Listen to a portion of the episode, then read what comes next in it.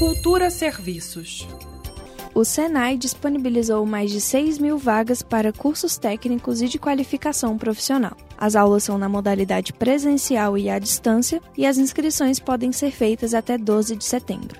As qualificações são para o Senai do Gama, Setor de Indústrias Gráficas, Sobradinho e Itaguatinga. Nas habilitações para qualificação profissional, há cursos como assistente administrativo e de contabilidade, confeiteiro, design gráfico e mecânico. Para nível técnico, há vagas para técnico de segurança do trabalho, técnico de informática, técnico de desenvolvimento de sistemas, técnico em logística, entre outros. Há possibilidade de fazer mais de um curso, desde que as aulas aconteçam em turnos diferentes.